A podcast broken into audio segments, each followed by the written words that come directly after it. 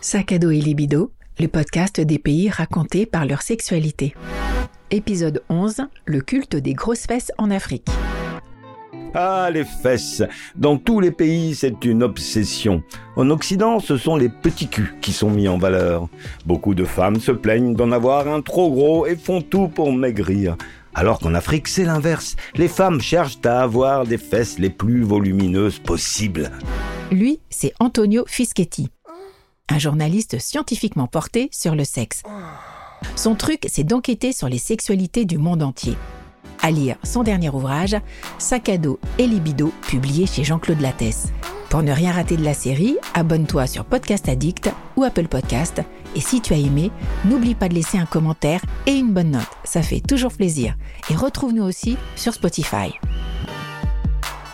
Le culte des gros culs est très répandu dans plusieurs pays, comme la Côte d'Ivoire, le Nigeria ou la République démocratique du Congo. Il existe même des concours de beauté où la gagnante est celle qui a les plus grosses fesses. Les femmes utilisent parfois des procédés plus ou moins efficaces ou toxiques, des sirops, des crèmes ou des opérations de chirurgie esthétique. Cela peut aboutir à des formes effrayantes avec un cul totalement démesuré. Comment expliquer ces critères de beauté? Est-ce uniquement pour plaire aux hommes, pour s'opposer aux valeurs esthétiques de l'Occident? Pour répondre à ces questions, je suis allé voir Soro Solo. Il est journaliste, producteur radio, originaire de Côte d'Ivoire. Il connaît parfaitement le sujet et raconte l'Afrique à merveille.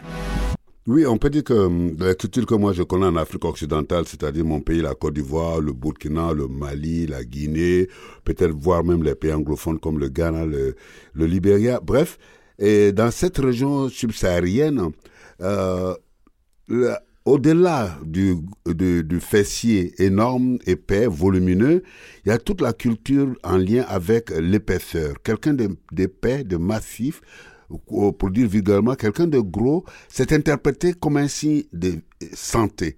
C'est quelqu'un qui est bien nourri, qui consomme bien ce qu'il mange, alors il est gros, donc c'est un signe j'ai envie même de, j'ai envie de dire, de réussite sociale.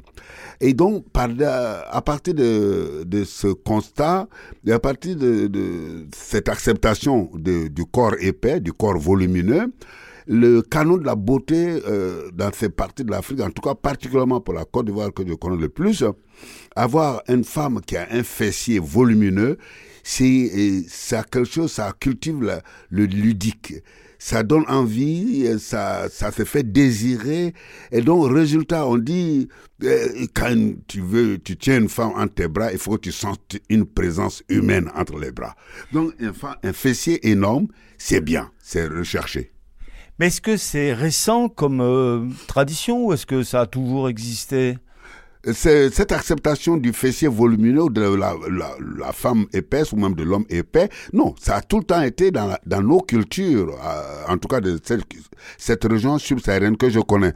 Même que dans un pays comme la Côte d'Ivoire, euh, pour prendre le contre-pied de Miss des Miss, du concours des Miss, du concours de beauté, qui est une pratique importée du monde occidental, ben, on a créé euh, le concours de beauté Miss Aoulaba. Aoulaba étant un mot de la langue Akan, qui est un des sous-groupes de, la région. Euh, Aoulaba, ça veut dire une femme épaisse, une femme grosse, une femme euh, qui est jolie à voir parce qu'elle a du volume. Mais euh, c'est pas simplement le corps du volume. Là, il y a quand même une tendance aussi pour les fesses, les grosses fesses. elles utilisent même des produits pour faire grossir particulièrement les fesses et, des produits qui peuvent être parfois toxiques même.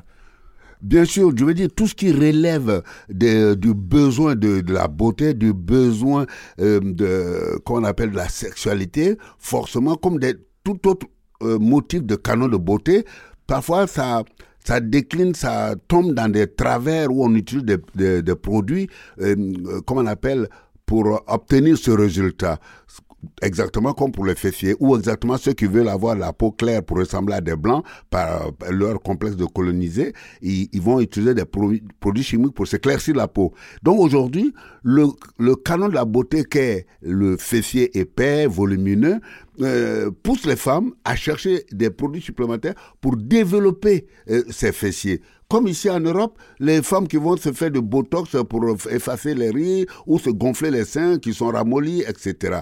Et Mais traditionnellement, dans nos sociétés traditionnelles, une femme, quand elle voulait donner, donner l'impression qu'elle avait un gros fessier, ben, elle s'enroulait autour des reins une natte pliée euh, sur le, euh, attachée par euh, une ficelle. Et comme ça, quand elle attachait son pain dessus, ça relevait le fessier. Donc vous voyez, à l'époque, on n'utilisait pas de produits chimiques toxiques pour avoir un gros fessier, mais on donnait l'impression d'un gros fessier. Mais pourquoi cet attirant du gros fessier? Parce qu'on pense que c'est plus confortable, c'est plus excitant quand on fait l'amour. Donc ça incite, ça développe la libido, ça, ça entretient la libido. C'est pour ça qu'on recherche le gros fessier. Mais je crois qu'il y a une danse, j'ai entendu parler, la Bora Bora, qui met en valeur euh, le fessier, c'est-à-dire c'est valorisé aussi dans, dans, les musiques et dans certaines danses.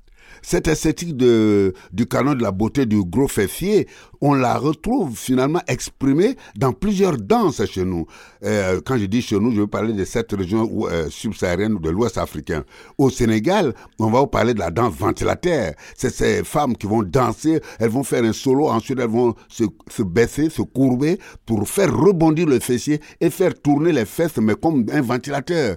La Bora Bora que vous avez évoqué, pareil, ça fait partie de comment on peut remuer les fesses, même avec une telle technicité qu'elle peut faire euh, euh, remuer un seul fessier d'un côté, ensuite le deuxième, pas les deux à la fois, pour montrer le niveau de technicité qu'on a atteint dans l'usage des fesses comme un outil d'esthétique chorégraphique.